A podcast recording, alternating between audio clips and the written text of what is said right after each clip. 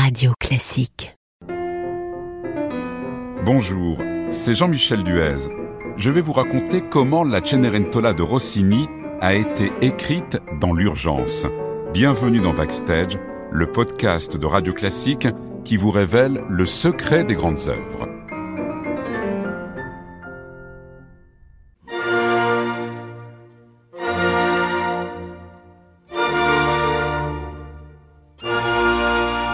En ce milieu du mois de décembre 1816, Rome s'apprête à fêter Noël lorsqu'arrive l'un des compositeurs les plus en vue et les plus actifs de l'époque, Rossini.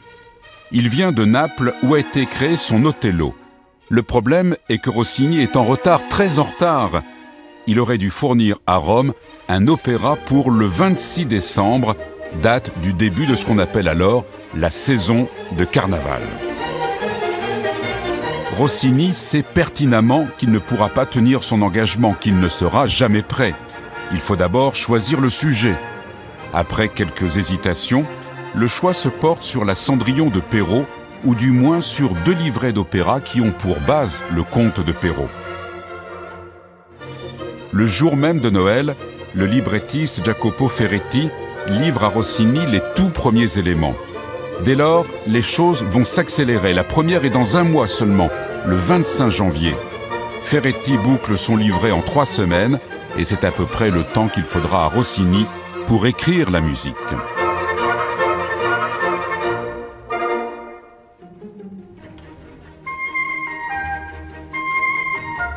Pour gagner un peu de temps, Rossini fait appel à un confrère pour écrire les récitatifs ainsi que deux airs. Il reprend par ailleurs l'ouverture de la Gazzetta qui a été créée à Naples en septembre et que le public romain avait très peu de chances d'avoir vu. Malgré cela, la Cenerentola ne sera prête qu'au tout dernier moment. En effet, ce n'est que la veille de la première que Rossini termine le duo Magnifico d'Andini, l'un des grands moments bouffes de l'opéra les deux chanteurs n'ont pas d'autre choix que de répéter leur duo le matin même de la première, puis le soir même de la représentation, pendant l'entracte.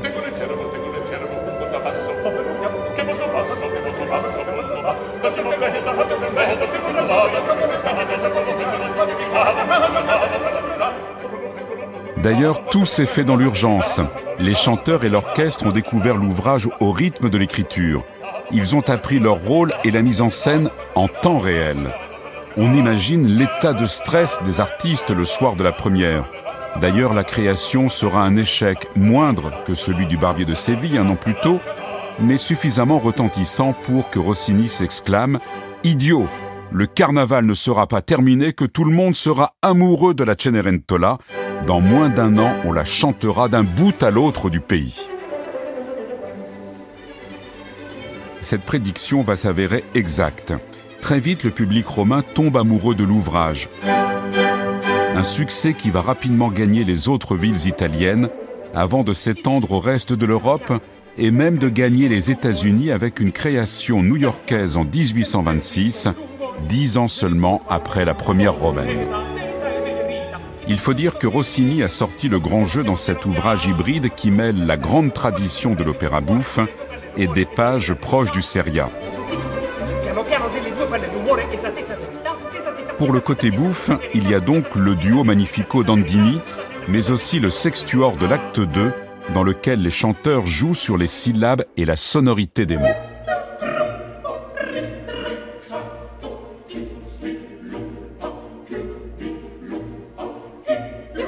Le côté Seria est dévolu aux deux principaux personnages, Angelina, alias Cenerentola, et le prince Ramiro.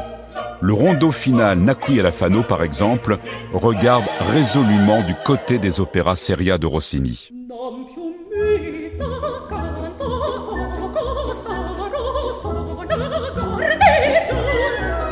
En revanche, dans la Cenerentola, ne cherchez pas de fée marraine qui transforme une citrouille en carrosse ni de belle-mère acariâtre. Vous ne trouverez pas non plus de pantoufles de verre. Elle a été prudemment remplacée par une paire de bracelets. Rossini a très certainement voulu éviter de s'attirer les foudres de la censure qui n'aurait pas permis qu'une chanteuse montre ses chevilles sur scène. Ce qui choquera d'ailleurs Théophile Gautier lorsqu'il découvrira plus tard l'ouvrage.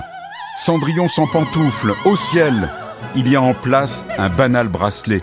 Un bracelet, cela est tellement horrible s'écriera le poète qui malgré tout tombera lui aussi amoureux de la Cenerentola. Écoutez ce qu'il en disait. C'est la musique la plus heureuse, la plus gaie et la plus aisément charmante qu'on puisse rêver.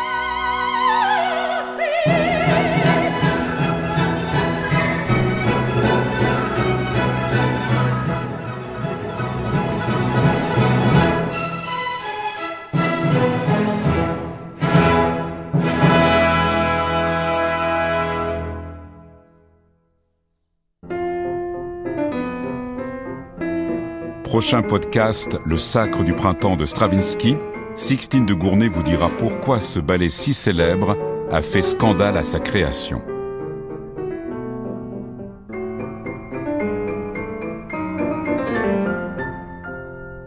Radio Classique